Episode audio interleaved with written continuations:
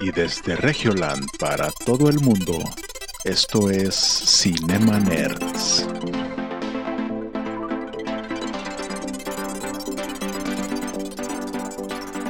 Bienvenidos a Cinema Nerds, el podcast en donde hablamos de películas, series y videojuegos.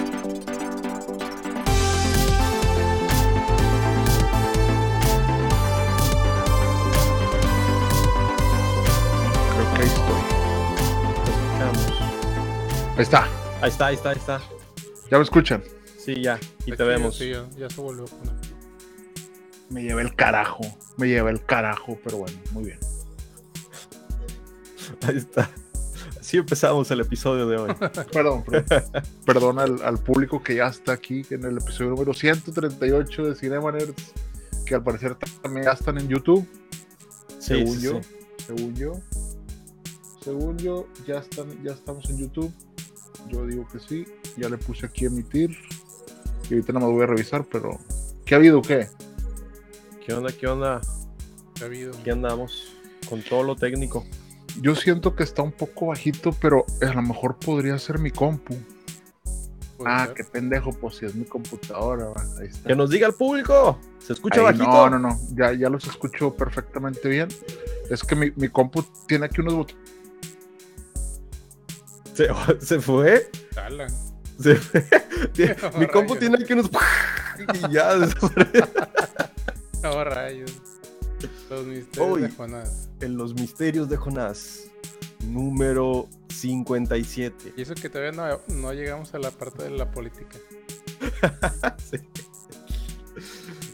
Eh, Es el Cinemaner con más trabas y eso ya no es una cuestión técnica, ya se empieza a convertir en una cuestión política.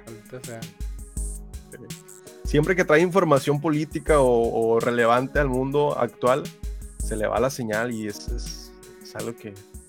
Ahí hay una conspiración. Como, como se vino, se fue, dicen aquí. y sí. con- confirmo. No, pues bueno, aquí mientras lo esperamos, acá ya hay, ya hay personas en el chat. Tazaf, está Toronjita. Cuéntenos, ¿qué cenaron? Ah, ¿Qué peli Cuéntanos las noticias ustedes en lo que nosotros iniciamos. dicen, ¿y el, y el canto de los Cinema Nerds? Me imagino. pues es que falta el integrante, falta el tercer integrante. Pues nomás deja que regrese. Uy, en misterios, probando 1, 2, 1, 2. Ahí está. Veo picos rojos, pero ahí está. Probando, probando 1, 2, 1, Datos 2. perturbadores de Jonas Bain. ¿Sabían que Jonas Bain es uno de los tres integrantes de los Cinemaners? El podcast inició allá por la época del 2018. Sí, ¿verdad? O 2019. de Ahí está. 2018. Ahí. 19, 20, 21, 20, ya casi cuatro años. Ala. Pensé que íbamos a durar tanto. Bueno, Aquí estamos. da- vaya dato perturbador. Más datos perturbadores en lo que llega Jonas Bain. Dato perturbador número 37. ¿Sabías que el primer equipo de los Cinemaners constaba de una GoPro Hero Black 4, unos micrófonos de cardioide de Amazon y una mezcladora antigua de uno de los integrantes? Ajá. Para más datos curiosos, síguenos en arroba cinemanersmx. Hay que hacerlo cápsula. ¡Ya llegó! Ya, ya no se me ocurren más cosas. No, pues, este. ¿Qué más les podemos contar? A ver, dice, dicen aquí la copa y el certificado de maestro Pokémon después de 25 años. Uf. Ah, sí. Ash Ketchum, alias Shitoshi. ¿Sabían que el nombre original de Ash Ketchum es Shitoshi? Lo cambiaron a Ash porque era un nombre más universal para toda Latinoamérica y parte del continente americano. Por eso que en Japón lo conocen como Shitoshi, Shitoshi cuando en nosotros lo conocemos como Ash Ketchum de Pueblo Paleta. Bien. Datos random que leíste en un artículo de o vistes en un TikTok mientras llega Jonás. Listo, ahí está. Jubilan ¿Sí a, estoy? a Lash Sí, sí, sí. Mostaza. Ash Mostaza. ajá. Oye, güey, ¿cómo estuvo eso? ¿Nunca fue campeón en toda su pinche vida o qué? No, 25 años. Es que, es que yo no seguía Pokémon, güey. Entonces, eh, pues estaba ocupado lavándome el cabello y luego lo perdí en 25 años. sí.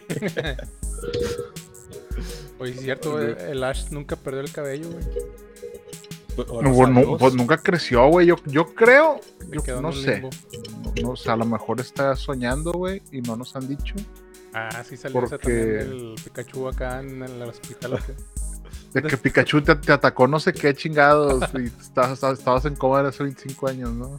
Eh, Es que que en los dice- primeros, el primer capítulo, una parvada de Pidgeots o Sparrows lo atacan y lo dejan inconsciente y después aparece en un centro Pokémon donde despierta y hacen referencia al primer capítulo.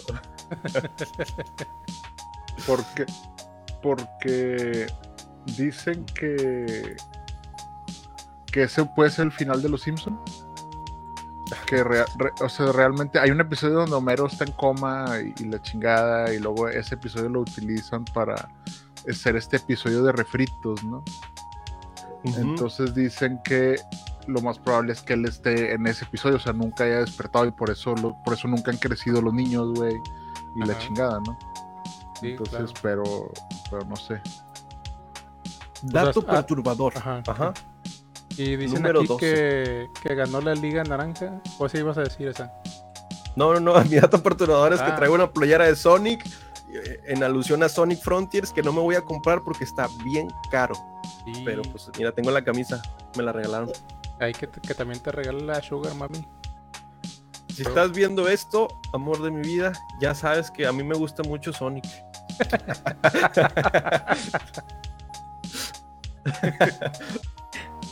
Oigan, otro, otro dato perturbador dicen aquí que ganó la Liga Naranja y el campeonato de Alola, pero, en- pero no eran torneos oficiales. Vaya, Además-. Hay una teoría de que como lleva 25 años en entrenamiento, pues obviamente les va a ganar unos chavitos que apenas sus Pokémon están en nivel 30, nivel 50, cuando el Pikachu de ya es nivel 100 topado con esteroides. Claro que iba a ganar un Charizard. ya ni era Pidgeot, era. No, es, es ser un Pikachu al nivel 100 ya, ya. Todo dopado con esteroides. Bueno, Bueno. Dice acá, ya se me hacía raro que Jonas no desapareciera. Bueno, hay que volver a los viejos tiempos. O sea, es- está, está muy cabrón esto, güey, porque se supone que renové la compu. Se supone que esta ya es una tarjeta madre nueva. ah, Pero ahorita estoy confirmando que los puertos USB están fallando, güey. Ah, Entonces como que se desconecta la de red o se desconecta la cámara. Y es porque pues, pues no le veo otra explicación más que los puertos USB estén fallando. Entonces, gracias PC en línea por venderme una pinche no la, no la compré en PC. Pero, pero, pues gracias, señor, señor random, que me dijo que esta computadora sí funcionaba y, y que, y que me vio en un estacionamiento y me la vendió algo barato. Pero que es una nueva tarjeta gráfica. No, no, no, es que renové el procesador, board. ¿se, se acuerdan que se me quemó la otra? Sí. Entonces compré esta, que era un kit de actualización donde venía me- memoria, eh, board y, procesador. Ajá. Eh, y estaba funcionando bien, nada más que lo que decidí fue eh, limpiar el. Le, le quité la pasta térmica y le puse pasta térmica nueva para que estuviera respirando así bonito. Ah, como Entonces, el como- Henry Cavill. Así. Como cambié. Ah, de hecho, me grabé un video así tipo Henry Cavill, pero ese nunca lo van a llegar a ver porque me da puto Nada asco. más, nada más se lo vas a enviar a Henry Cavill. Sí, No, no, o sea, digo, Ah. honestamente yo, yo lo vi y dije, no mames, qué asco, güey. Eh, Con el destornillador. Por más que lo intente, nunca voy a ser como él. Y la gente tratando de utilizar el destornillador güey. como lo hace él.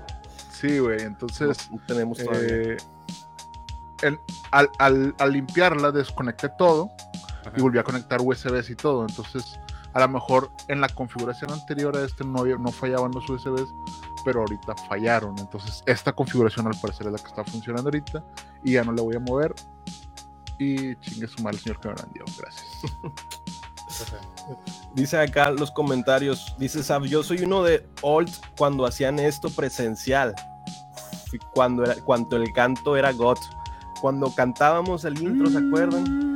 Sí, sí, sí, sí- se han perdido muchas cosas güey, con el Sí. tiempo, sobre todo las ganas de vivir. eh, eh, pues obviamente va pasando eso, güey. Y, y, pues sí, ni modo, güey. No, De no, aquí- pero De aquí salió la, fris- la mítica frase de como estoy viejo, tengo miedo. ¿Cuál es? Di- Dila, es que me- la, la- me la voy a tatuar, la voy a grabar como, porque la, la como voy a ocupar estoy en el viejo, futuro. tengo miedo porque me voy a morir. Eso es- esa es la frase. Pero la verdad es que eh, ya no tengo miedo, güey. Ya, ya- ya no tengo miedo. Me, me da más miedo el futuro. Tengo más miedo al, al al- al seguir vivo en el futuro, güey. Estamos cabrón. Está tan fea la pinche cosa, güey. Sí. Ahorita, está- ahorita venía escuchando así de, eh, si quieren ir a, ir a YouTube, esta es una recomendación porque la escuché ahorita. Eh, Gael García sacó, estaba, esta- que están creando estos documentales que se llama El Tema en, en YouTube, Ajá. que hablaban del agua, de hecho vinieron aquí a Monterrey a verlo del aire y todo, eso fue la primera Oh, sí. temporada, y Ujú. ahora sacaron una nueva segunda temporada, donde todo se concentra en lo que pasa en la Ciudad de México, o sea, cómo, cómo llevan el agua a la Ciudad de México, cómo el alimento, cómo llega, o sea, son todos estos problemas sistemáticos. Ajá. Como el documental de Juan Pazurita. Joya. Exactamente. Es- ¿Que es ¿Cómo se robó joya. el dinero? ¿O cómo era? ¿Cómo se robó el dinero? Hizo un documental con el dinero que se robó para justificarlo. Fí- Fíjate, yo no voy a ser abogado del diablo y honestamente me vale madre si Juan Pazurita se robó dinero, ¿no? Pero él lo explicó una vez en un podcast y yo le entendí. Ajá. O sea, él dijo que él había recibido este dinero, Sí. pero que no había hecho ese pedo todavía. Y luego dijo, ya lo hice, güey. Ya lo Ah, hice y ya se hicieron estas casas, creo que eran unas casas del sismo o algo Sí. así. O Ajá. tardó un chingo, como dos años o ese tipo de cosas. Y dijo, voy, y incluso tu- hice un documental, güey, pero todavía no me lo terminan. Entonces me imagino que es, es este documental del que tú hablas, Sí. Eric, que salió como cinco años tarde o no sé cuántos años tarde, güey. Pero pues es que, pues está cabrón. En Amazon Prime pueden ver el documental ¿Qué? de Juan Pazurita solamente si tienes Amazon Prime. Nada de caritativo en su Sí. canal de YouTube. No, no, no, no, no. Aquí no, no No es eso. en, no Amazon en Prime. Netflix. No, no está en Amazon Prime. Si quieres ver el altruismo y filantropismo de Juan Pazurita, paga tu suscripción mensual a Amazon Prime, ve el documental. Ya no lo sube a su canal de sí YouTube. está un poco extraño eso, la verdad. sí. Pero la verdad es que yo, yo, yo siento que también es mucho, hay mucho narcisismo en las personas últimamente, sobre todo en las personas que son famosas, Ah, sí. Que es como que, o, o no sé si mi algoritmo, algo le pasó, que me está mostrando muchos videos de que, oiga, lo llevo a Disneylandia gratis, y ahí los lleva gratis a Disneylandia, güey, y lo, oiga, no quiere pasear en, en helicóptero gratis, Ay, y, y son ese tipo de cosas, y yo de que, güey, eso nunca pasa aquí en México, güey. O sea, lo más probable es que si, si te si paran en sí, el tráfico pues- te, vayan a, te vayan a asaltar o ese tipo de cosas, güey. Sí, Y si que, sí, ya no eh, güey, ya te la sabes, te dicen, eh, ya te la sabes, así de que, eh, güey, pues sí, ya me la sé, güey. O sea, la neta, sí. Nada más déjame el INE, carnal. Sí, sí, sí, ya. Aquí Sí, güey. preguntan que quién es Juan Pazurita. Juan Pazurita Ah. es un filántropo, eh, es No, un no, youtuber mexicano. ¿Cuál Es un youtuber mexicano. youtuber mexicano famoso, al menos aquí en México, Sí, aquí en México. Se ¿Cuál? hizo famoso por la aplicación de Vine y después se mudó a YouTube y empezó a subir blogs. Entonces, es una persona del medio de la, desde el entretenimiento del internet. Y luego salió Es- en la en la serie de Luis Miguel. Como la- De Luis Miguel como como Luis el hermano Miguel. de Luis Miguel. Y El hermano Luismi, sí. la, la mejor definición que les puedo dar de Juan Pazurita es una persona que si tú lo miras, te pierdes en sus ojos. Así lo podría definir yo. O sea, no, no, no hay otra definición, ¿no? Ok. ¿O no? Sí. Pues, Yo lo conozco como que tiene voz de pato. Vaya dato perturbador. sí. Así yo lo, lo caracterizo. No, la, la- la verdad es que no sé quién es Juan Pazurita. O sea, si me lo enseñas en unas fotos, no, no, no, no sé quién sea, güey. Pero me imagino que si buscas White Chicken en la Wikipedia, ha de salir su foto, güey. O sea, Sí, pues sí, probablemente sí. No vamos a andar hablando mal de la gente sin mostrarla en pantalla. Ahorita lo, se los pongo. no, no te creas, Juan Pazurita. Si quieres colaborar con nosotros aquí en Cinema, eh, nunca colaborar, güey. No, no, no. Además, o suelta algo de dinero. del que- Sí, yo, yo te estoy defendiendo, güey, ni sé qué pedo. Pero no, es creo que sí lo escuché en un podcast decir eso, güey. Aquí está Juan Pazurita. Ah, ese es Juan Pazurita. Ah, sé Este. quién es, ya sé quién es. Ahí está. Sí, pues pónganla ahí. ¿Quién es? Google. Este sa- salía en el Disney Channel, me imagino. No. No, se, se hizo famoso por la aplicación Vine. que- no me escucharon, se hizo famoso por la aplicación Vine. Después se pasó a YouTube. O sea, pero es que es- es- ese, ese arquetipo que estás definiendo tú, como se hizo famoso en la aplicación de Vine y luego se hizo youtuber, literal son todos los youtubers, güey. Pues sí, o sea, un- viene del internet, de ahí su fama. Y después ya se pasó a la televisión, etcétera, etcétera. Pero viene de internet. Una persona humilde con ojos de color. Así es. Pues, pues es humilde, bueno, a lo mejor es humilde de corazón. No, tiene una casa bien grande. No, No, es que haya visto sus vlogs, pero tiene una casona que dices, así como que mexicano promedio, promedio, no. No, es. no, no es. Pero, pero a ver, Eric, entonces tú crees que la, humi- la humildad te la da el poco dinero? Vamos, vamos a ahondar en este tema filosófico en esta. Ya podemos hacer seis horas de podcast. Abro debate. Etiqueten a Diego Rusarín. ¿El dinero es un poder adquisitivo o es un poder moral? Abro debate. Dejen sus comentarios. No sé, mira, te voy a platicar, te, te voy, a- Y- te voy a platicar mi teoría y es que yo creo que si tú tienes muchísimo dinero, o no, lo voy a plantear diferente. Si tú logras amasar demasiado dinero, lo más probable es que no seas muy humilde. Esa es, esa es mi propuesta. No, no, no sé si sea verdad o si sea mentira, pero es eh, bajo el, En el libro que estoy leyendo, rangos que, que yo he visto. ab- abriendo, inaugurando esa sección literaria de recomendación literaria, en el libro que estoy leyendo, precisamente los cinemaners también leen. El libro de, El, el monje que, el libro que estoy leyendo, el monje que vendió su Ferrari. Ya sé, güey. Bueno, va más o menos por ahí, pero sí, la semana laboral de cuatro horas, el cual dice una frase que tocó mucho mi corazón, que dice, el dinero, ya no me acuerdo, espera, estoy generando O momentos. sea, lo tocó tanto que se me olvidó la frase. Estoy generando momentos, claro que me lo sé de memoria. Dice, el dinero te da el poder de, de no necesitar la amabilidad. O sea, no necesitas ser amable o no necesitas la empatía cuando tienes dinero, porque es un... Es algo que te puedes quitar sin tener una represión a no tener empatía o no tener humildad. Entonces el dinero saca tu versión más genuina de ti. Entonces si eres una mala persona por dentro, eh, eh, pero qué es lo bueno, qué es lo malo, si eres una persona con una característica muy este, subconsciente por dentro, al momento de tener dinero te quitas todas esas barreras morales y reluce la persona que realmente eres. Por eso que el dinero potencia la persona que eres. Yo también, yo también sé un dicho muy famoso del, del pens- el pensador que se llama MC Dinero. Que dice: El dinero, el dinero. El dinero es Oye, dinero. o- o- o- oye, güey, déjame decirte que es, es de los pensadores del siglo XXI, o sea, destacable. O sea, to- to- Destacable. total, totalmente. O sea, el MC Dinero le dijo: el dinero es dinero, güey. porque Y, es y dinero. si tú.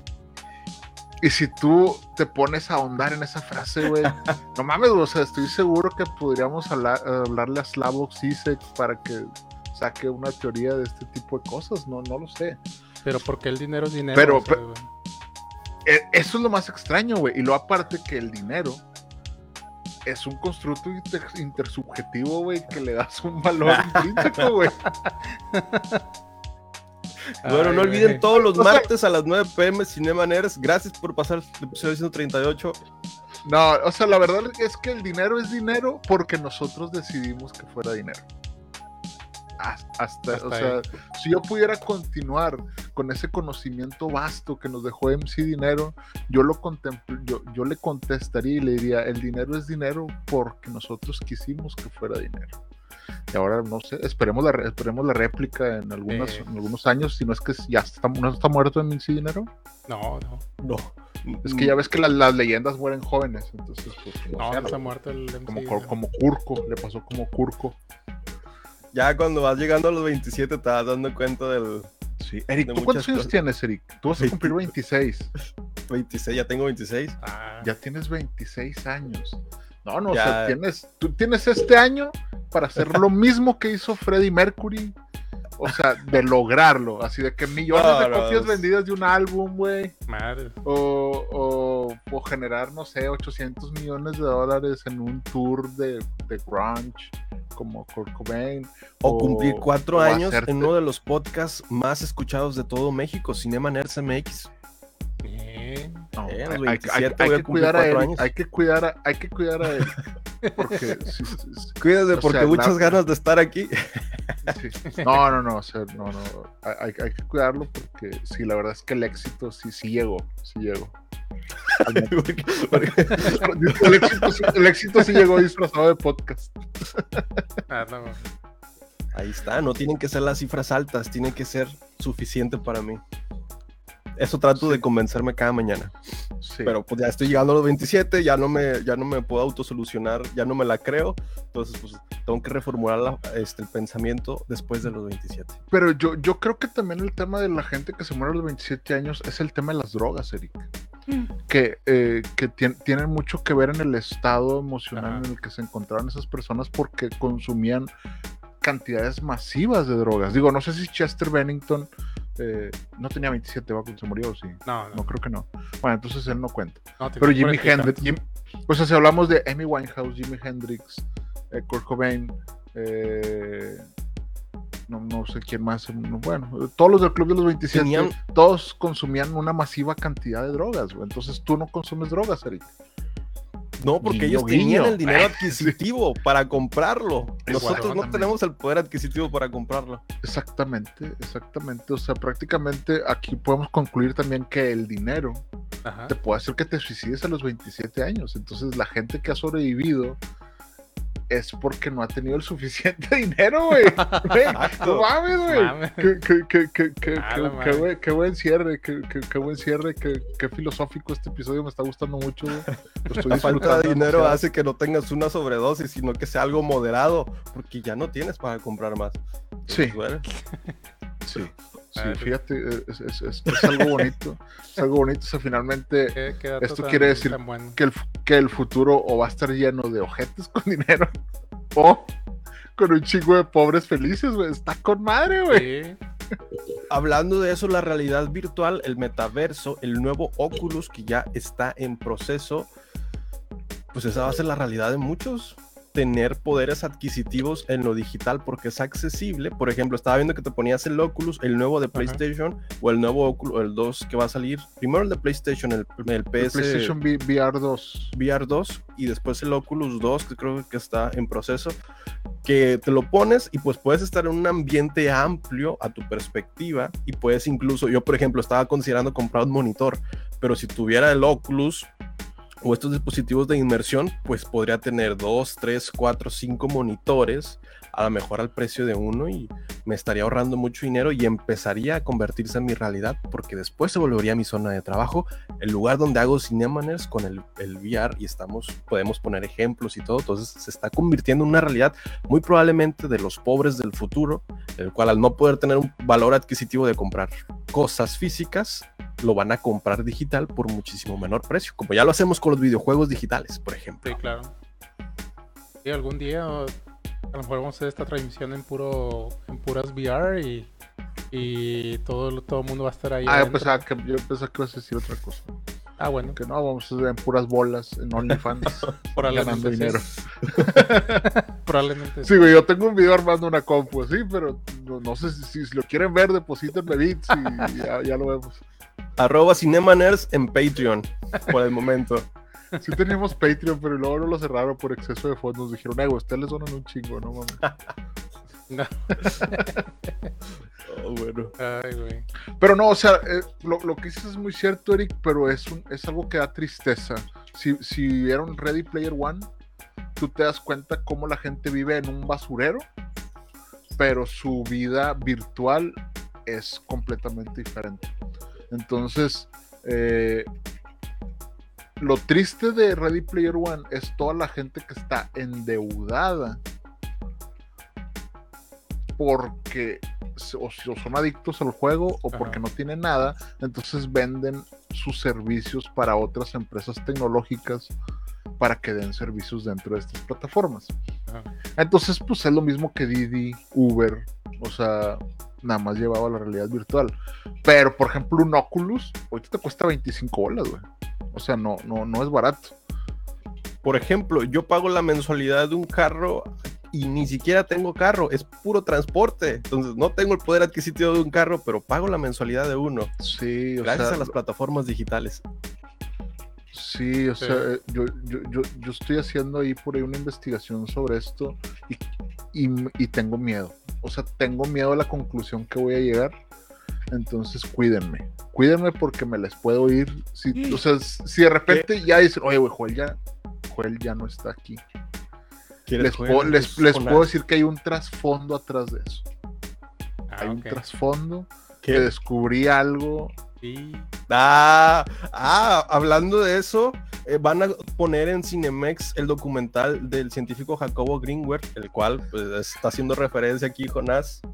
Sí, o sea, Jacobo Gringer ah, eh, desapareció en el 94, creo. Creo que fue en el 94. Y por ahí él, él, él estaba haciendo estudios metafísicos y un montón de cosas. Pero si ven el episodio de Leyendas Legendarias, pueden darse cuenta que, pues, literal, lo más probable es que lo hayan matado. Así como que. Lo hayan O desaparecido. sea, lo- lo haya- lo- forzosamente. o sea, no haya querido desaparecer él, simplemente lo desaparecieron como muchas personas en ese tiempo. Pero está muy interesante el tema eh, de Pachita, la, la medium que, que visitaba que visitaba Jacobo Greenberg y que incluso en dos libros la, men- la menciona, o sea, que como que ella, él veía a esta, a esta señora operar sin instrumentos quirúrgicos. Órale. Entonces, ha- hay muchas cosas eh, extrañas en el caso del, de- del misterioso caso de Jacobo Greenberg, pero si llegan a ir a Cinemex o llegan a ir a la Cineteca, donde, donde al parecer sí hay algunas funciones, o si me visitan en el Instagram, les puedo pasar un link en Facebook donde está completo el, el- el documental, no se crean. No, creo que sí está completo. Creo que sí está completo. Pero no, eh, creo que es un documental, Ajá. pero tiene ficción agregada Ah, para que la historia fluya. Como ¿Para en la recrear mayoría, como Sí. en la mayoría de los documentales de ahorita, güey. O sea, realmente es difícil encontrarse un documental ahorita que no tenga ciertas motes de guion o de escritura o de ensayo, güey. Entonces, eh, porque yo, yo, yo ya lo vi el documental, está muy chingón. Y lo que tiene es que te mete en una trama de poli como de detectives, güey. De Ajá. qué pasó con esta persona. Pasó esto y esto y esto. Y te ponen las. Te ponen, y, y luego van contando los testimonios de lo que pasó, de lo que había visto, de lo que investigó. Entonces te meten como en una película del zodiaco, güey. De que, güey, ¿qué, qué pasó? Ah. Entonces está muy interesante, está muy chido, está muy bien logrado, pero no todo se ve real, güey. O sea, los testigos, las personas y todo, siento que sí traían, o, o- o lo hicieron muchas veces, ¿Qué está pasando? ¿Se fue? Ah, ah, Se ah, fue. ah, ah. El misterio de Jonás, el- uno de los tantos misterios. Se fue justo en el No. momento cuando estaba hablando de alguien que lo desaparecieron. No, bueno. Jacobo Greenwood, justo cuando empezó a hablar de. Y yo también me voy, ya nomás te quedas tú. Hola. No, Bueno, le dejamos este. ¿Qué será lo que Jonás estaba diciendo? Sí, no, los no, escuchamos. Se trabó gacho, se trabó gacho. Pero antes, cuando regrese, para cuando regrese, le iba a mencionar esto, que es hablando de documentales y que en Cinemex va a estar el documental de Jacobo Greenberg, que es el que estaba recomendando Jonás, Ajá. probablemente solamente esté esta, cena, esta semana. También iba a recomendar que recuerdan que en Netflix se va a estrenar eh, la película de Pinocho de Guillermo del Toro hasta diciembre. Sí, hasta diciembre. Bueno, pues si eres de México y en especialmente cerca de la Cineteca de Nuevo León en Monterrey, Ajá. se va a estrenar Pinocho de Guillermo del Toro, pues en la Cineteca este jueves 24 de noviembre, viernes 25 de noviembre, 26, 27, 29, 30, o sea, los días antes de que se estrene en Netflix. Creo que Netflix se estrena entre el 12 o 16 de diciembre esta película de Sí. Guillermo del Toro, pero si la quieres ir a ver al cine, en la Cineteca de Monterrey en Nuevo León va a estar disponible esta obra de Ah, nuestro madre. Guillermo, Guillermo del Toro. Y al pues, si parecer se, se espera que sea una buena película. ¿no? Entonces, Sí, sí, sí. pues habrá que ir a verla. o- Y si no es en la cineteca, pues en, en los cines creo que también, ¿no? Creo que es en la, el que he visto en la Cineteca. En los Cinemex no ha anunciado nada, pero la Cineteca de Nuevo León, ahí en Fundidora, Yo me sí la imagino que también en los cines normales, porque pues creo que yo había visto en días pasados esa, esos pósters de, de Cinemex Sí, o de Cinépolis Ajá. anunciando eso de, de la de esta premiere o esta esta película, ¿no? Sí, sí, sí. Más dato curioso, número 47, Guillermo del Toro. ¿Sabías que recientemente en Twitter, pese a que se hizo una cuenta en Instagram, pero últimamente este, tuiteó en Twitter, vaya, tuiteó que ya quería jugar God of War Ragnarok. Entonces se, se confirma Ajá. que nuestro gordito de oro con olor a hotcakes es fan de God of War Ragnarok. Ah, Pues bueno, ahí está. Una razón más, un dato más para amar a Guillermo del Toro.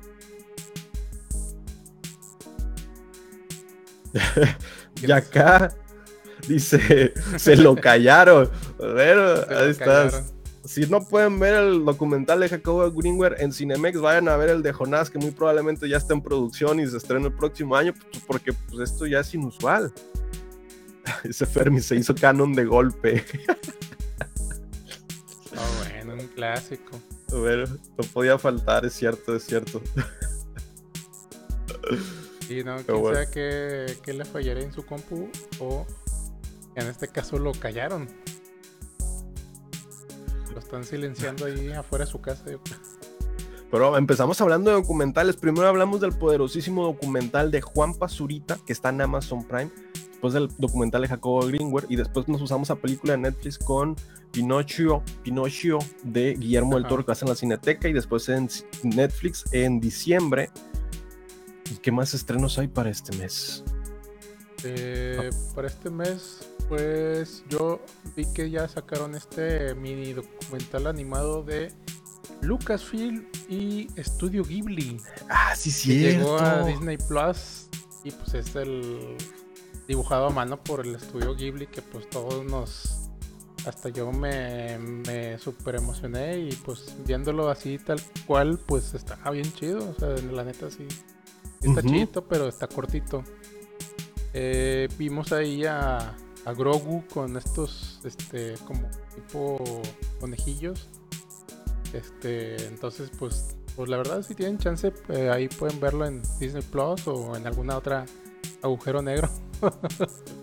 Además que anteriormente se habían estrenado cortometrajes de distintos estudios de animación del anime. Ah, sí. Con esta mancuerna con Star Wars y eran los estudios de animación de muy buena calidad como Estudio Triggered, el cual siempre recomiendo cuando sale algún anime de Estudio Triggered, lo recomiendo mucho por la calidad de la animación, pero ahora es Estudios Ghibli, es el top del top de las mejores animaciones de la historia que está haciendo mancuerna con Star Wars. Entonces, pues lo característico de Estudios Ghibli es que es una obra maestra, tanto el guion, los personajes, el desarrollo, la música, te vas a hacer, vas a amar las películas de Estudios Ghibli y después te van a romper el corazón en miles de pedazos, pero esa es la esencia de Estudios Ghibli, es algo muy hermoso y doloroso a la vez. Que ahora que se, se, se junte con Star Wars, van a, le, le veo el potencial enorme que tiene. Entonces, sobre todo porque estaba leyendo que, que una de las historias rechazadas de Star Wars que no la sacaron a producción, la tomaron para God of War Ragnarok. La historia es de es este hombre que, que, que está en una transición de una persona violenta, de solucionar las cosas con violencia, que en este caso es Kratos, pero eh, la historia original viene de Star Wars. Este, tiene que cambiar o pasar una transición a una persona más, aunque poderosa y, y fuerte, tiene que pasar una semblanza más calmada para tomar mejores decisiones y no recurrir a la violencia para solucionar sus conflictos como lo hacía en el pasado. Y en la historia, pues tiene un hijo, creo, e- este personaje. Ajá. Y entonces en todo el proceso va su cambio, su transición, que el hijo está ayudando a fomentar ese cambio de personaje, desarrollo de personaje, de ser una persona violenta, iracunda, que solucionaba todo con la violencia, a pasar a una persona más con más templanza y más sabia a la hora de tomar las decisiones. Bueno, esta historia, este, a lo mejor la vieron como algo aburrido, no, no, no sé, pero la descartaron de Star Wars y fue inspiración para este, crear el juego de God of War Ragnarok, el cual pues es ahorita uno de los nominados a mejor juego del año y pues es Kratos, es el padre de todos, ahora sí que se convirtió el padre de todos, que está en esta transición de ser el dios de la guerra a un dios más benevolente. Entonces, sí, Dato curioso, número 43. Ah, pues está bien. Y, Este, referente a lo de Star Wars, regresó- Regresó Jonás, ¿ya estás? eh, ¿Nos escuchas, Jonás? Yo los escucho, Ah. los escucho bien. eh, a- a- al parecer perdió el conocimiento. ¿qué? de repente. De hecho, no me acuerdo ni de qué estaba hablando. ¿De qué estaba hablando? Lo mejor ya no lo Eh, un recordamos porque de, de Jacobo Greenwald, el documental. ¿Qué? ¿Quién es Jacobo Greenberg? ¿Por qué te burlas de mí, güey? No, no, no. de- deja- en- Oye. entraste por otro link porque ya nos apareciste acá. ya no Déjame- parece. déjame Es que entré al mismo link, güey, pero y luego sí, a ver que. O sea, porque el otro. El, el- eh, lo- no sé lo que pasó, güey. Pero. eh, me siento un poco mareado, güey. Ajá. A ver. Te, te dijeron por atrás, oye, este huele a cloroformo. Y ya, el Pokémon. Sí. Sí, sí, Siento como que un poco de sueño.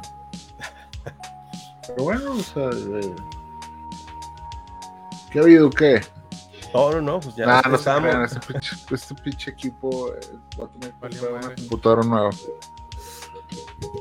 Dale, Ahí está. madre. Bueno, lo, lo- lo bueno es que viene Santa Claus. y- Ah, el aguinaldo. Ah. ¿Qué, Ah, qué van a comprar con el aguinaldo? No sé si a ustedes también les pasó que, o sea, que no fue emoción, sino fue como que, ay, gracias. Gracias porque ya, ves- ya me vas a sacar de un aguinaldo. Vamos a aprovechar la, la promo de ahorita que está de Xbox One ¿Qué era? Mm, en, en 5 mil pavos. Xbox Series S está en 5 mil pesos mexicanos, no es promoción y, y sí es muy tentadora, pero como adulto responsable me, me digo no. Es cierto, ¿no? Pero una parte de mí dice, para eso trabajas. Entonces estoy todavía en esa dualidad. No, Eric, no. No, o no sea, lo lo- lo- No, haga, no, o compa. sea, no, no, no, o sea, por- le- léete el libro Padre, Hijo, Padre, Pobre. Padre rico, padre Kiyosaki. Que acabamos de decir que el dinero es el dinero porque Sí, güey. Le- léete, no, no, le- léete mejor, güey, el de cómo vivir la vida que te importe un carajo, algo así. Sí, ya me lo leí. Ah, Hice, ¿Ah, una sí? hice una review del libro, no estoy de acuerdo con el autor, no empaticé Y- con el autor, estoy en desacuerdo con muchas cosas, pero pues algo que sí le doy este, el beneficio de la duda es la actitud con la que te tomas las cosas. Entre menos importancia le das a las cosas que opinen de ti y más importancia le des a las cosas que tú pienses de ti mismo, vas a tener más autocontrol sobre cómo actúas. Entonces, el No. tener un dominio de uno mismo hace que no importe, que no te importe un carajo lo que piensen de ti. Y eso es una muy buena, este, un buen lectura de autoapoyo para decir, I don't give a fuck, man. No me importa lo que pienses de mí. Pero sí me Oye, importa no, mucho. que, que, que, que, fuerte, que, fuerte, hasta que fuertes palabras, Eric. O sea, hasta, hasta ahí, ay, cabrón, poco este es Eric. sí, No, no, no, decir, oye, óyeme que trefe. me quedé tres, ¿eh? Es que, es que fíjate, güey, du- durante la pandemia a mí me pasó algo que, que fue así como que me empezaron a gustar los hombres. No, no se creo. No. no. Haz de cuenta que yo antes la autoayuda Ajá. la aborrecía completamente. Pero luego me di cuenta que como quiera hay sabiduría en cualquier libro, güey. En cualquier libro que así lo haya, le- lo haya escrito Robert Kiyosaki, güey, así lo haya, bueno, a lo mejor el de Carlos Trejo no hay tanta sabiduría. Pero mi punto es que si tú te quedas con lo que te funcione a ti, yo creo que es válido, güey. O sea, así lo haya escrito Jordan Peterson o, o ese tipo de cosas. Que finalmente el doctor César Lozano sí como que ya se pasó de lanza, o sea, ya escribió muchos libros, o sea, ya dele calmado, no mames. Pero ya, ya no me da tanta pena decir, güey, pues, pues es que este autor dijo esto, ¿no? Y es como que, güey, pues, pues Gary Vee también tiene cosas que aportar. eh, Tony Robbins tiene cosas que aportar. Odín Duperión tiene cosas que aportar. Simplemente, pues, si es humo o no, pues ya tú lo decides, güey. O sea, no, no pasa nada, ¿no? Pero obviamente no me voy a leer el monje, el monje que vendió su Ferrari. Eso sí, o los putos cuatro acuerdos, ni madres que los. No. O sea, ya lo leí hace un chingo de tiempo y es como que no, güey, no. No, no funciona así, el mundo no es así. No, no tiendas tu cama a las 5 de la mañana. No, eso No. son mamadas, esas son mamadas. Yo tiendo O mi sea- cama a las 5 de la mañana. ¿Me, me ven rico? Sí, sí, Uf, o sea, uf, llevo- Ah, No, no era esa la intención, pero gracias. así el Electro. Pues honestamente estás un poco sabroso, güey. Así como que, o sea, Tal vez leí mal el libro, no era ese enfoque de riqueza. solo, solo. sí. No, no, o sea, yo creo que a lo mejor si tiendes tu cama temprano, te va a ayudar, sí te va a ayudar. Pero no es la solución, güey. No es como te la platican que como que, no, no, no, no, no. Es que hay muchos problemas en el mundo, pero lo principal es que tiendas tu cama. Es como que, güey, no, güey. O sea, ahorita casi hay tercera guerra mundial, güey. Las camas no van a existir, güey. O sea, si, si, si hay tercera guerra mundial, las camas va a ser lo de menos, güey. O sea, los pronombres van a ser los de menos, güey. O sea, no importa, o sea, no importa. Perdón, quise meter mi agenda woke, mi, mi- mi anti-agenda woke ahí también. Dice acá Raymond, según la ciencia no es bueno ya que los ácaros se quedan ahí.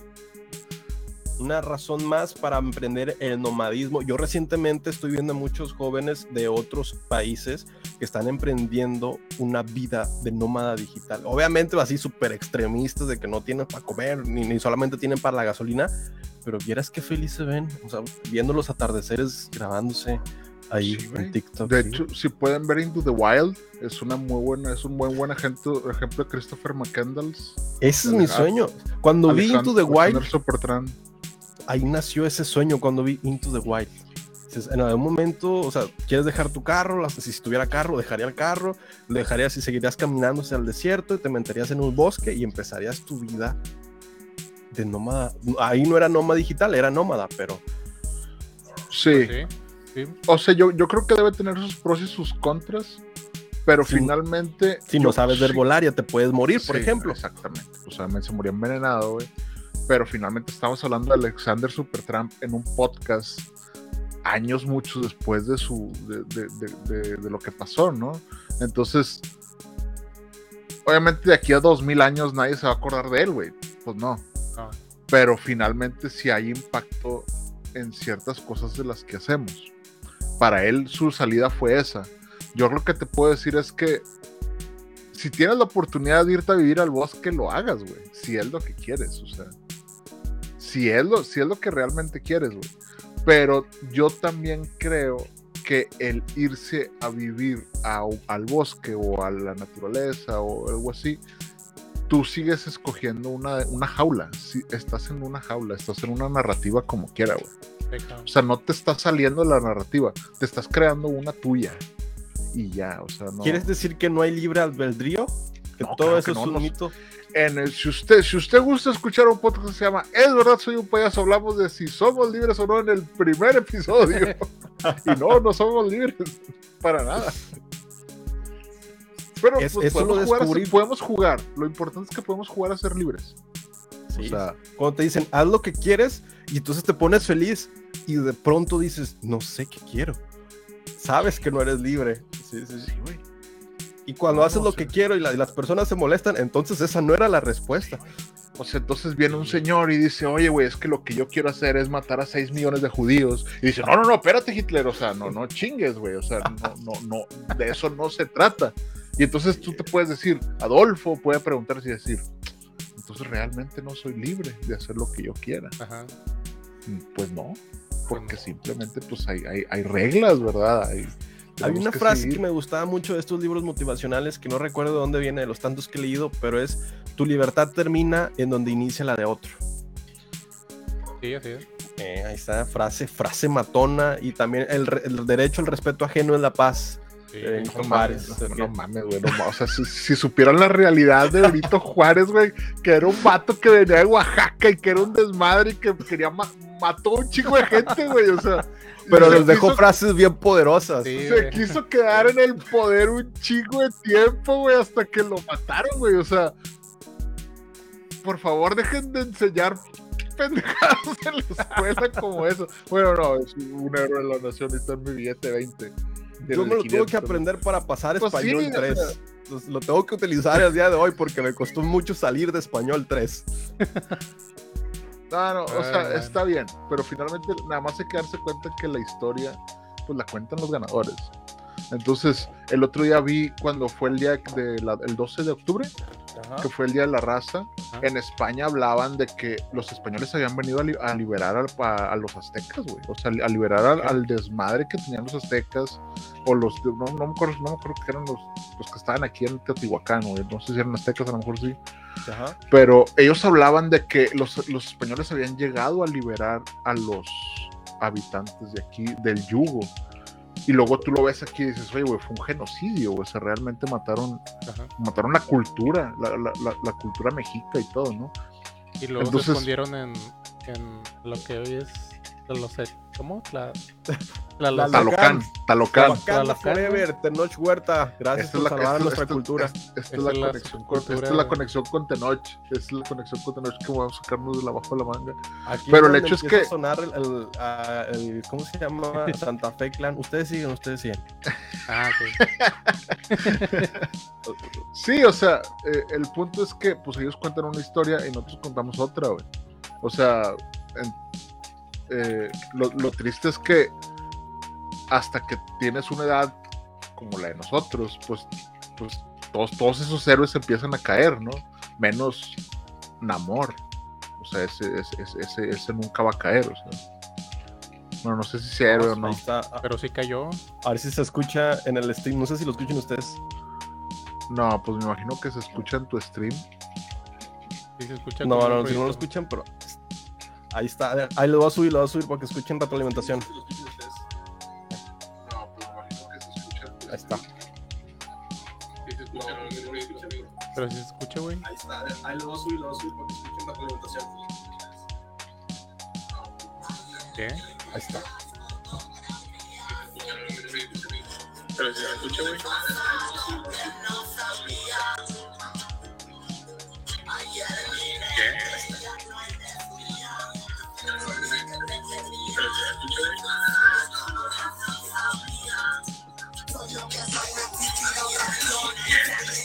Hablando de Wakanda Forever. Estamos entrando.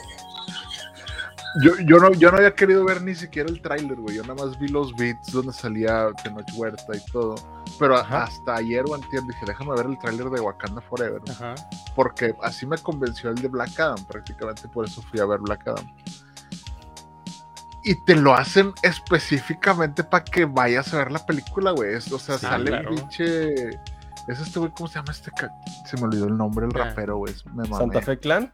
No, no, no, no, no. ¿Quién, quién, eh, en el tráiler de Wakanda Forever Ajá. es este güey el el que el lo que pudo haber sido Kanye West, pero no fue Kanye West, es el otro este rapero, ¿cómo se llama, güey?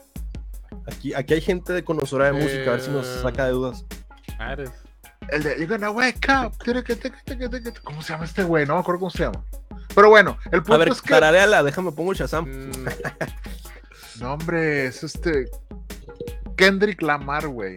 ah, qué O sea, te ponen a Kendrick Lamar, o sea, es esta pinche mood de, de película, obviamente de, de afrodescendientes y la chingada, y luego te lo ponen despacito, y luego ya empieza ahí el, el mood chingón. Ajá. Y dije, güey, no mames, quiero ver Black Panther, güey. Aunque no salga el Black Panther, según dijo Christoph. Dijo, no sale Black Panther y se llama Black Panther. ¿Qué, qué está pasando? Que bueno, que, que Christoph ya se, se está mamando, se está mamando. Un saludo a Christoph, no. pero se está mamando. parte de la película es que empatizas con Namor y su cultura porque de cierta forma te llama porque es la misma cultura que hemos con la que fuimos criados, entonces. Sí, Pero pero bueno, no me lo dices, esperaba ah. tampoco. ujú. No me lo esperaba tanto así, y hasta el saludo, el saludo de, de Namor con todos. que creo que es el mismo que hacen en la referencia a la cultura maya, ¿no? La cultura maya. Sí. Ahí está El saludo. Goku, El Goku, el Kame Kamehameha. No, no, Fermi, no vamos a hablar de spoilers. No te vamos a decir que Chadwick Boseman muere en Wakanda Forever. Y en la pues, vida no real también. En la no vida es un real spoiler, en la vida real también se murió.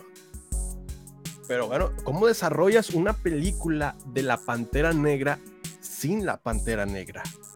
¿Cómo se desarrolla una película? De eso, si no tenemos noticias de cine, probablemente hablemos Pues pronto. Es que sí, sí fue emocionante y emotiva, pero pues un poquito más larga, ¿no? De lo común. Dos horas 41 minutos.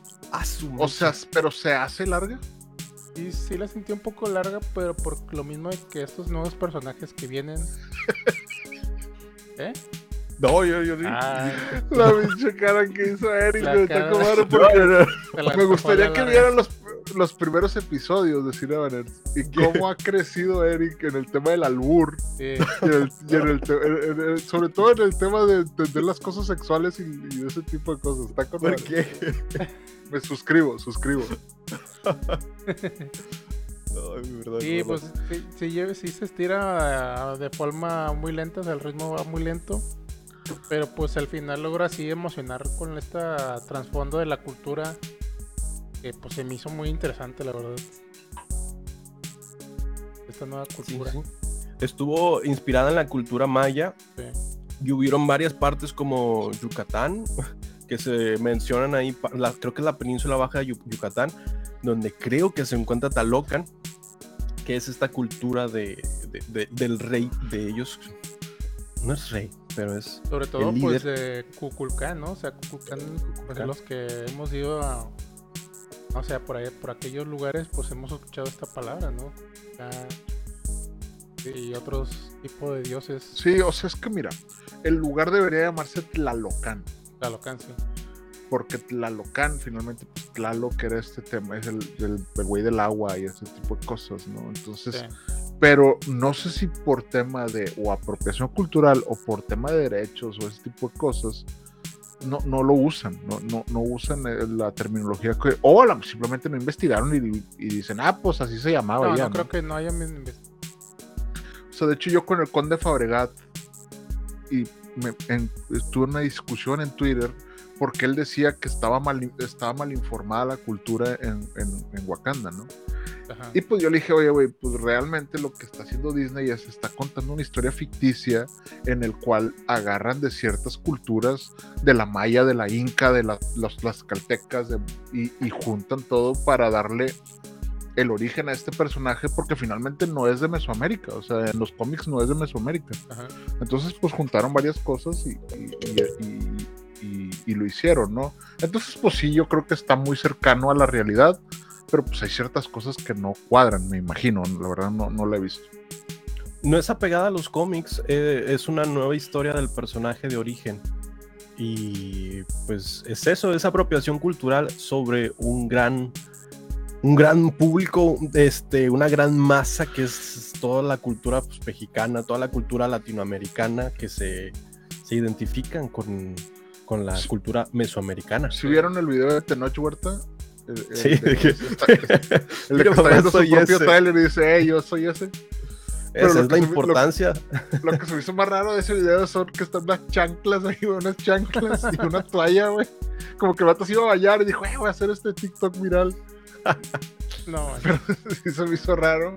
También se me hizo raro la manera muy extraña de bailar de esta Lupita Nyong'o, güey.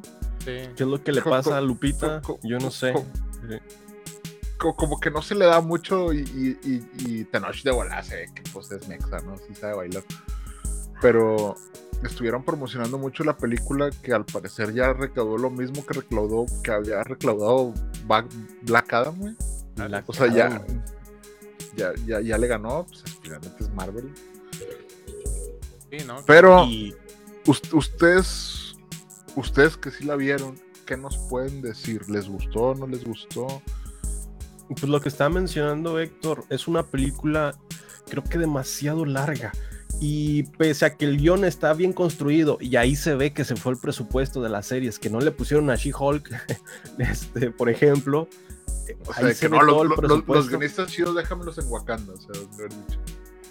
Ajá, porque dices, es, es una película pesada de ver por el hecho de que son 2 horas 41. Pese a que es muy larga, es, tiene fragmentos que son entretenidos, pero es aún así tal vez innecesariamente larga. Algo muy bueno es que no se van por el punto tradicional de contar una historia típica de la ausencia de un superhéroe, sino que le dan a un, a un siguiente, que sigue después de este personaje.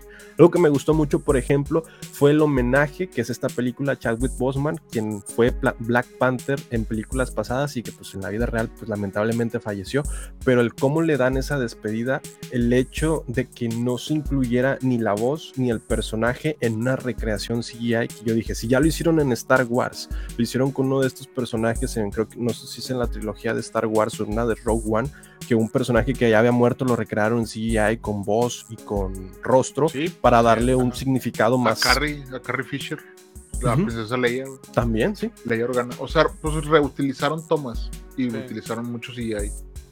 Digo, o, a Paul, o a Paul Walker que utilizaron a su carnal y CGI y le pegaron la cara ahí, ¿no? También. en este caso me sorprendió bastante que aunque tuvieran el poder adquisitivo, la producción, eh, este, la tecnología, no lo hicieran y en su lugar hubiera silencio. Eso también se me hizo Sí. muy importante dentro de una sala de cine, el hecho de que su representación cuando lo vemos en, en flashbacks, porque nos muestran flashbacks de lo que ha sido el personaje, este, hay silencios. Y eso se siente la ausencia y es algo que, me, me gustó bastante. En lugar de recrear un personaje, de ponerle una voz, de darle una intención en la película, que fuera un motivador o algo, lo que hacen es un memoria de la persona.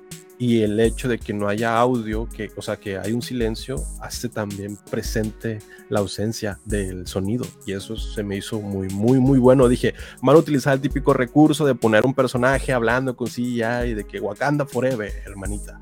Pero no, o sea, al contrario, su presencia dentro de la película fue un silencio. Y eso pues, Pero- me gustó bastante. O sea, pero sí, pero sí le dieron un buen tributo entrañable y sobre todo durante toda la película lo, siempre lo estuvieron recordando. O sea, este, por ejemplo, cuando eh, hacen un tipo de ceremonia para olvidarse de ya de la pantera negra pasada y así hasta el final, que pues obviamente no voy a decir que es el final, pero pues lo Sí. siguen. Pero que se mueren todos, se mueren Sí, todos sí. ahogados. sí. ¿Quién iba a pensar que Thanos no estaba Pero sí, muerto? pero deja una. deja como que un legado, una trascendencia ahí. ¿Quién iba a pensar que Iron Heart iba a perder la cabeza de esa manera? No, no, pues sí. Sí, No, o sea, así es. ¿Anda? Ujú. o No, sea, no, fue, fue un buen tributo. O sea, finalmente re- respetaron al personaje y al actor, güey. Que, que yo creo que eso es, eso es- eso habla mucho de, de los directivos, güey. O sea, Kevin Feige no, no se va a poner a decir lo que hicieron cuando pasó con Iron Man, güey, que reemplazaron a, a pinche. eh, War a- Machine, sí. sea, War Machine, güey. O sea, que es como que, güey, pues aquí no pasó nada y simplemente ponemos otro negro. O sea, no se trata de eso, güey. O sea, porque eso hicieron, güey. Realmente eso hicieron, güey. Sí. Y aparte porque creo que Don Cheadle también era productor. Entonces era como que, ah, bueno, güey, pues yo puedo ser War Machine. Y es como que, pues sí, güey, pero yo me acuerdo de War Machine, donde el vato voltea a ver el pinche traje y dice, la próxima vez. Y esa pinche próxima vez nunca llega. O sea, sí llega, pero para ti es otro vato. O sea, no, no, no, no es el mismo, güey. Me saltó mucho porque al inicio dije, no es. Dije, nada, nada, sí debe ser. Como que no. Y, y después ya con el tiempo me di cuenta que no era. Así como Dije, que, oye, qué, "Ah". qué acabado está este, este güey, ¿no? Y ah, no, pues es que es otro. Es otro actor. Digo, es que pues- tiene escenas memorables, güey, cuando están en el avión y que están las azafatas. Ajá. O sea, es, es imposible que te olvides de él. Y porque finalmente, como es su amigo, sí tienen esa relación de compas, güey. Sí, tiene un Entonces, papel muy importante, sí. sí era un papel importante que simplemente lo ningunearon y lo cambiaron. Entonces, bueno, pues, pues no pasa nada. Pero pues qué bueno que acá sí le dieron ese respeto, güey. Y pues sí, sí, sí, al menos a la gente normal sí lo agradece.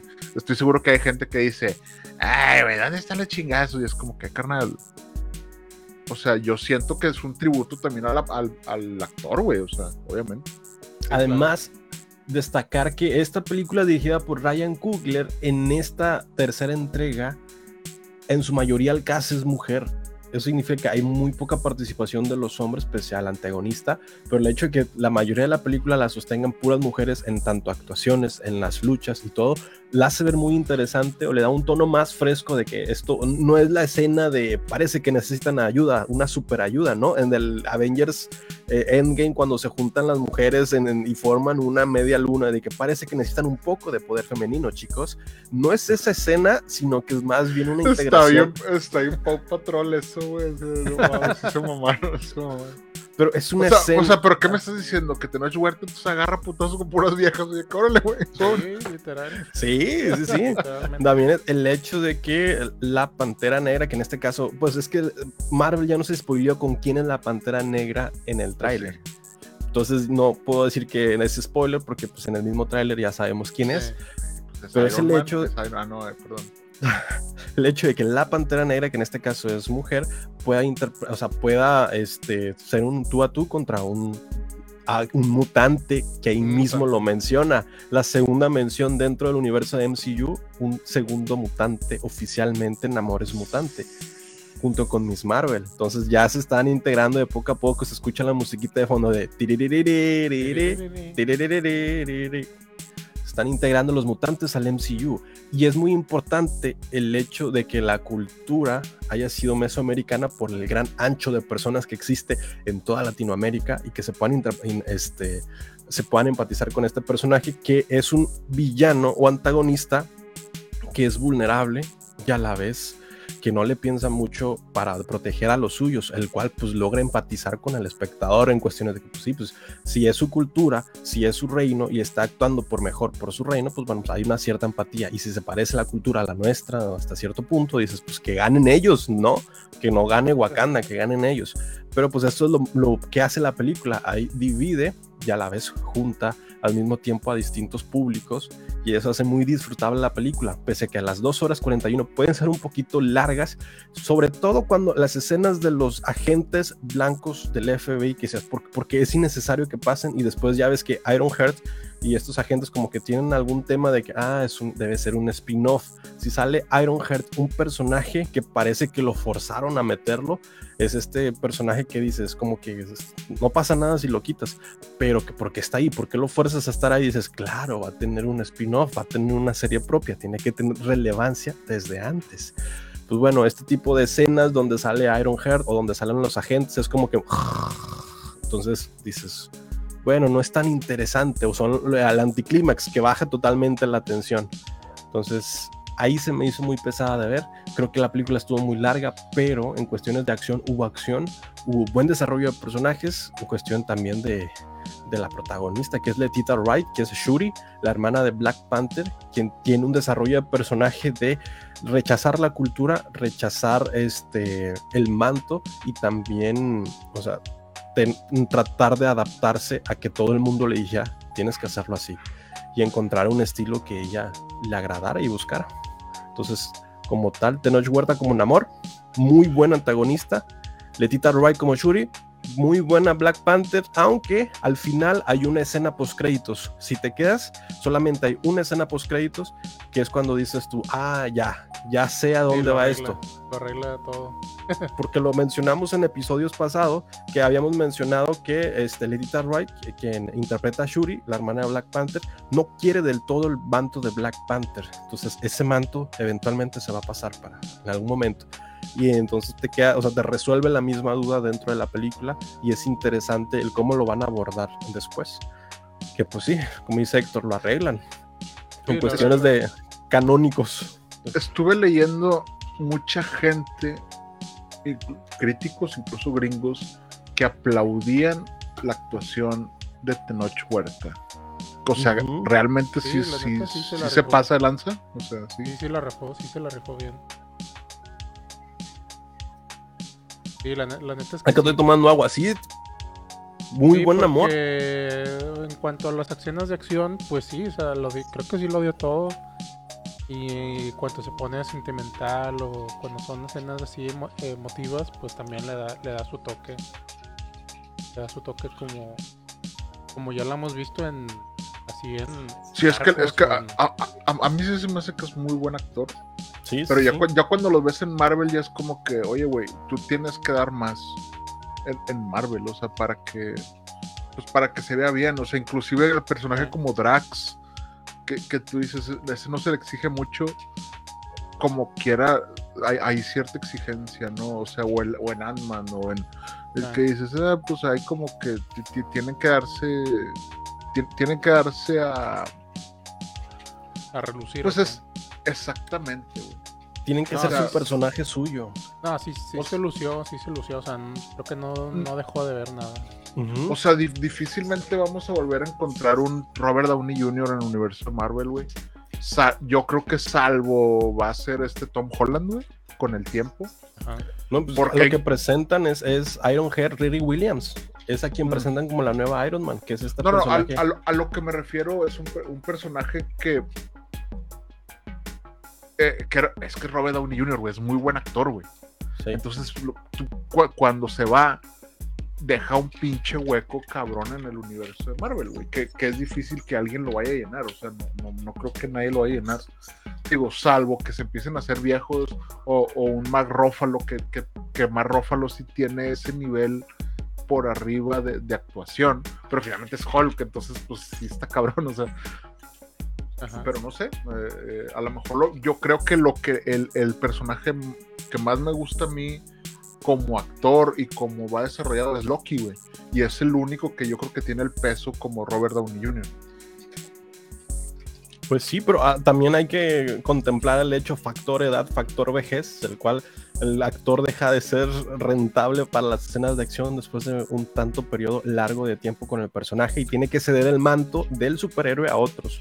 Que esta es la introducción a Riri Williams, de Dominic Thorne como Riri Williams, quien este, se plantea sí o sí ser la nueva Iron Man. ¿Por qué? Aquí está mi tesis, saco mis teorías del por qué va a ser la nueva Iron Man Ajá. les están dando la escena de origen que tuvo Iron Man. Entonces, hay escenas que son muy similares, son paralelas a los inicios de Iron Man, el cual te está dando a entender que ella va a ser la nueva Iron Man. Por de hecho, hecho hasta de- le dicen que están, que estás trabajando en, en tecnología Stark, ¿no? Entonces, Ajá. pues ya O sea, así como que lo dicen tal cual. Creo que sí o sí la apuesta es Riri Williams, este personaje, como el nuevo Iron Man. Y pues se ve muy forzado en la cuestión de la entrada de este personaje, el hecho de que, ok, me estás dando escenas similares a los orígenes de Iron Man, pero no, no encajan, o sea, son muy apresuradas como para que yo me encariñe del personaje y sobre todo en una película. No hablan sobre su historia de fondo, creo que lo están guardando para el spin-off o para la serie. Ya. Y pues son personajes que dices, están, están de más, o sea, los podían haber quitado de la ecuación y la película funcionaría muy bien. Pero como quieren empezar a introducirlo de poco a poco el personaje, pues bueno, ahí está una nueva Iron Man, quien puede ser la sucesora a- de Robert Downey Jr., de Tony Stark, como Iron Man. Entonces, pues digo, pues ahí está, está la sucesión. Y si te das cuenta, cada héroe de los Avengers originales está dejando un sucesor. O sea, de Haw- Hawkeye está dejando su sucesor, este Hulk está dejando su sucesor. O sea, todos son más jóvenes porque me imagino que la cuota de aquí a 10 años es que ellos de 20 años lleguen a los 30 años interpretando o con un mayor peso en sus personajes. Por eso están en esta transición de ceder el manto. Pues bueno, pues entonces recomendada para que vayan a ver Wakanda Forever, para que vayan a ver a Tanoch. Yo vi mucha gente, muchas mujeres sobre todo, diciendo, oye, que es en amor, que ay, ay, oye. Digo, pues está bien, en gusto se rompe gente. El Vi un amor. tweet que. que ah, no, no, sin spoiler. Vi un tweet que decía: mientras este. Mientras Tenoch Huerta exista, siempre va a tener una cara donde sentarse. ¿no? Mientras yo tenga cara, siempre va a haber. ten- siempre Tenoch Huerta va a encontrar donde sentarse. A ese nivel están este, recibiendo, muy bien recibiendo al personaje de, de Tenoch Huerta como un amor. Pues bueno, Sí, muy- creo que fue buen cierre de esta de este cuarto de esta fase. de esta fase 4, cuatro. entonces bueno, creo que creo que le dio un buen buen final. Sí, sí, sí. Bueno, ya veremos en, en Ant-Man Quantumania a ver cómo continúa este pedo. recomendable para la familia. Yo diría que si son niños ya que, que no lloran en el cine porque me tocó ver unos niños que dices, no, pues sí, Güey, señora. no, o sea, a mí también en, en Black Adam, o sea, había tres niños, güey, que no, que no se callaban. Y yo, ¿de qué niño no estás viendo, güey, que va a decir Shazam? O sea, cállate. pero no, güey, o sea, pero pues, entiendo que es como que es un superhéroe, mi joven. Pero realmente los sí estaba agarrando a putazos, bien cabrón, o sea, sí era muy violento, güey. O Sí. sea, pero bueno, pues como que la gente dice, ah, no, no pasa nada, yo vi la de eso, yo vi la del exorcista cuando era niño, no pasó nada. Bueno, eh, ajá, esta película creo que No no, le pasó nada, pero está llevando a su niño al cine. Eso es lo que le pasó. O sea, va a hablar tengo de pedos, terapia. Nada más tengo pedos y voy a terapia. Sí, güey, o sea, pero pues, pues, Bueno, recomendada para niños, no tanto. Es una película pesada, muy probablemente los va a aburrir. Hay escenas de acción, sí, pero yo creo que es más para adolescentes o jóvenes o adultos ya como Ajá. tal. Porque como tiene una historia y se desarrolla y los personajes tienen un, un desarrollo como tal, entonces es un poquito más compleja que no tiene, tiene escenas de acción, pero pues no te va a entretener tanto a un niño. Entonces muy probablemente como en mi caso va a haber niños llorando en la sala de cine o se van a estar moviendo porque se aburren. Si yo como adulto me llegué a aburrir en cierta parte de la película, entonces tal vez es más recomendable para fans de Marvel, eh, evidentemente, y personas adultas que les guste el, el género de superhéroes, porque es una historia fresca. Si recordamos en la crítica anterior de Black Adam, es, es la fórmula este, genérica o a la segura de generar un éxito en taquilla. Se fueron a la segura con Black Adam. Ahora con Wakanda se fueron a una fórmula más fresca de los personajes de la historia, de cómo le van a hacer con Black Panther sin Black Panther y cómo van a hacerle esa sucesión. Entonces es una historia que le apostó a más y que pues salió favorecedora. Aquí la crítica lo ha tiene 84% de aprobación con 333 reviews en Rotten Tomato y la audiencia lo calificó con un 95% de aceptación con más de 10.000 10.000 de, de, de, de reviews. Entonces, pues súper aceptada por la crítica, 84 por los críticos, 95 por la audiencia. Y pues no creo que vaya a decepcionar a nadie. Realmente sí es una muy buena película, aunque dure las 4 con 41 minutos. Las 2 horas con 41 minutos. bueno, bueno, yo la voy a ver en Disney Plus. Desde ahorita. les- ¿Saben? Muy bien. De hecho, me di, me di cuenta que no he visto Thor Love and Thunder, güey. O sea, y ya está en Disney Plus. O sea, Ah, bueno, e- ese sí vale la pena ver en Disney Plus. no, pues está bien. Está bien. Pues hasta aquí fue el review de Wakanda Forever. ¿Traemos más notas o ya nos vamos? ¿Ustedes qué Pues- dicen? Yo, yo nada más traía notas rap- muy rápidas. Ahí le va. 1899 de los creadores de Dark se estrena el jueves. Ah, sí, cierto. Para que, para, para que se pongan ahí atentos, ya salieron unos pósters que tienen como que, como que un puzzle o, o tan crípticos. Ya no sé qué está pasando. Ya me metieron en el mood. Yo nada más espero que, que en el intro se escuche la misma canción de Dark. Si se escucha, ya, ya, ya, ya es, es God. Ya estoy viendo reviews que dicen, no esperes que va a ser la próxima Dark. O sea, no, no es tanto al nivel así al parecer. Pues sí, no, pues ya les dieron dinero. Antes no tenían dinero. Por eso cuando no tienes dinero, avientas todo lo vea más chingón que tienes. Ya te dan dinero, es como que. pues, es trabajo, Diluyo en las cinco trabajo. temporadas. Eh, Sí, así, pues, pues es un trabajo. Oye, que no tiene sentido eso, pues es un trabajo. Entonces, pues, ya veremos. Ya veremos. Eh, en otra noticia, Constantine, la 2, Ajá. Va a ser clasificación C. Dicen que quieren que sea todavía más gore que la primera, entonces eso se me hizo muy chingón. Y. ¿Qué más? ¿Qué más? Se murió la perrita Frida. Esas eran las tres notas que yo tenía. Ah, Sí, hay cosas tristes en el internet, sobre todo en Twitter.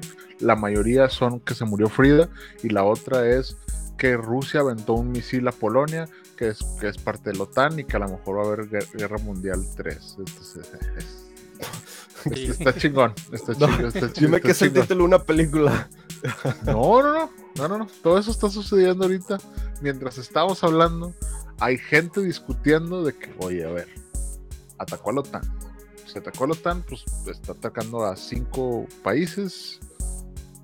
¿Qué onda? ¿Guerra mundial? Ajá. Yo creo que están como que, ¿qué onda, guerra mundial? Oye, güey, nos pedimos un sushi, ¿no? De que nada, pues, pues espérame. pues. Así así, Ay, así- no así están decidiendo el futuro de la humanidad. Ni modo, no pasa nada. Recuerden comprar radios de alta frecuencia porque en caso de, de, de bombas, de cómo se llama, de que apagan todo lo electrónico, Sí. No, pues si te cae una bomba nuclear, de lo- pues, pues no te van a caer ya no los te preocupas de huesos, nada. ¿verdad? Pero, sí, sí.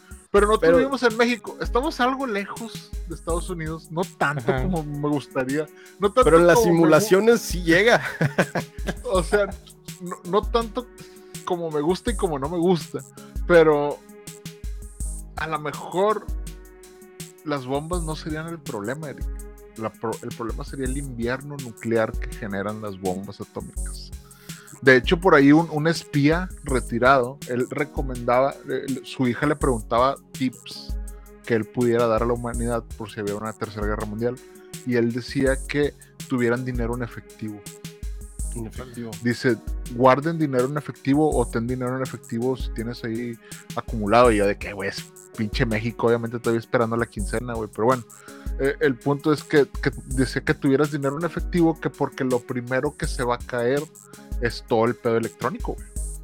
Entonces no vas a poder comprar una lata de frijoles, o sea, si no tienes dinero en efectivo.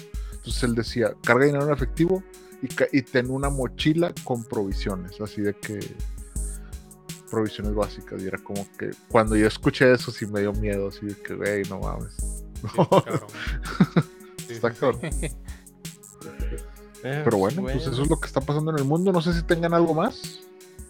No, no, ya, gracias para- por el susto. Ya, ya para despedir. Para despedir. Ah, para despedir les traigo un dato curioso que va a encajar exactamente en un minuto para volvernos virales. Ahí les va. ¿Conocen Fight Club? Sí. Sí, ¿Han visto Club de la Pelea? Bueno, el escritor de Club de la Pelea que se llama Chuck Palahniuk, él se inspiró en que una vez él en un campamento se metió en una pelea y luego al siguiente, el siguiente día era lunes y él fue a trabajar ajá. y nadie en la oficina le preguntó sobre sus visibles cicatrices que tenía. güey. Entonces él hizo, un- él se hizo como que una, una pregunta y dijo, ah, ¿sabes qué, güey? Es que ninguno de mis compañeros de trabajo, güey, quiere involucrarse conmigo a ese nivel. Dice que todos le preguntaban sobre el clima y que, cómo había estado su fin de semana. Y es como que, güey, pues no ves que tengo un ojo morado y estoy acá, pero nadie le preguntaba por las cicatrices. Y en eso se basó para hacer el, el- el- la, la novela de Fight Club. Entonces, Ah, dato curioso de Chuck Palahniuk para hacernos virales. Y ahí está. Ya, ahora sí ya cumplí toda mi cuota. Ya nos podemos despedir, ahora sí. Ya mi compu ya no se reinició, gracias a pinche Jehová. Per- perdón, perdón. Eso no va a ir en el clip, eso no va a ir en el clip. A la madre. oh, bueno. De. Bueno, o sea, cualquier Alá, güey, o sea, Buda. Sí, no sé, o sea. Bueno, pues, bueno, pues ya está. Mira, nos Pues bueno, pasamos pues, de la hora y ya no importó porque estamos nueva tecnología. Bueno, muy bien, pues ahora sí des- despidan el episodio número 138 de Cinema Nerds. Y este fue el episodio 138 de los Cinema Nerds, donde no- los temas importantes que vimos fueron Wakanda Forever y cómo Jonas Bane desapareció de la faz del universo. El misterio de Jonás B. En Cinemex, pronto, documental. Ya, ya. Espérenlo pronto. Es- bueno, pues sí. Es- es- espero que esto no se vuelva una profecía, güey. Lo de que no, güey. O sea, güey, ¿qué le pasó, güey? O sea, pero el vato jugaba con esas mamadas y yo, de- y yo en unas, en unas zanjas y en una bolsa. y, Por favor, espero que descubran mi cuerpo No. pronto porque No, tengo frío. En los 138 episodios que hemos transmitido hay una pista y lo tienen que buscar desde el episodio 1. Así es. Sí. Sí, lo más probable es que a lo mejor haya gen- Sherlock Holmes de sillón en un futuro diciendo, no mames, miren, el fondo puso esto. A lo mejor está acá. Y yo voy a estar así como que ah, todo viejito con pinche con disentería. ¿Y qué, ¿Y qué más vimos? Vimos que el dinero es solo... Ah, se fue. y Madre. fue de, de, de veras. Bueno, pues, no mames. Qué miedo. sí se fue de, veras. No, se. Vámonos porque se nos Bueno, sí, adelantó. y nos pueden seguir todos los martes a las 9 pm, toda la transmisión. Y nosotros somos los Cinema Nerds. Y nos estamos como Eric Waffle, Ah, arroba el waffle, eh, arroba Jonas Bain. y arroba Cine Connector. Y, pues nos vemos la próxima. Nos vemos hasta el próximo martes.